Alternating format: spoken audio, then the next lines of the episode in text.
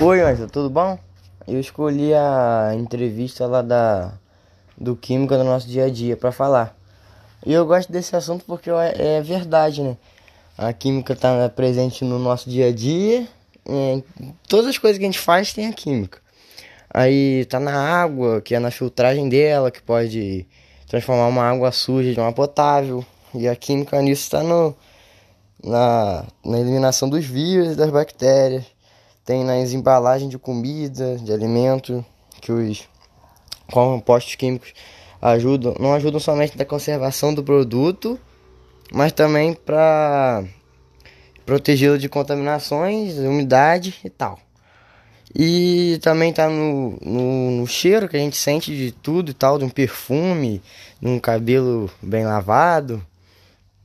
É, e por causa das misturas de, de químicos acromáticos com óleos essenciais.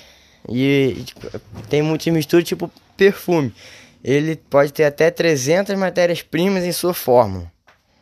Está presente também no, nos ingredientes do nosso almoço e aditivos alimentares, vitamina, ômega 3 e tal.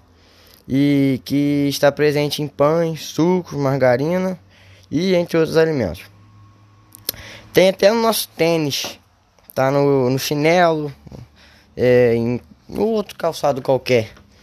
E também está presente no calçado e nos tênis está presente os poliuretanos nos solados do calçado, que torna ele mais leve, mais leve e confortável.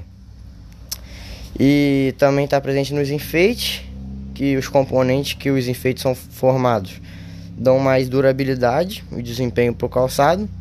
E também está nos carros, mas no carro tem todas as partes, na, na, gasolina, no motor, no pneu, no banco.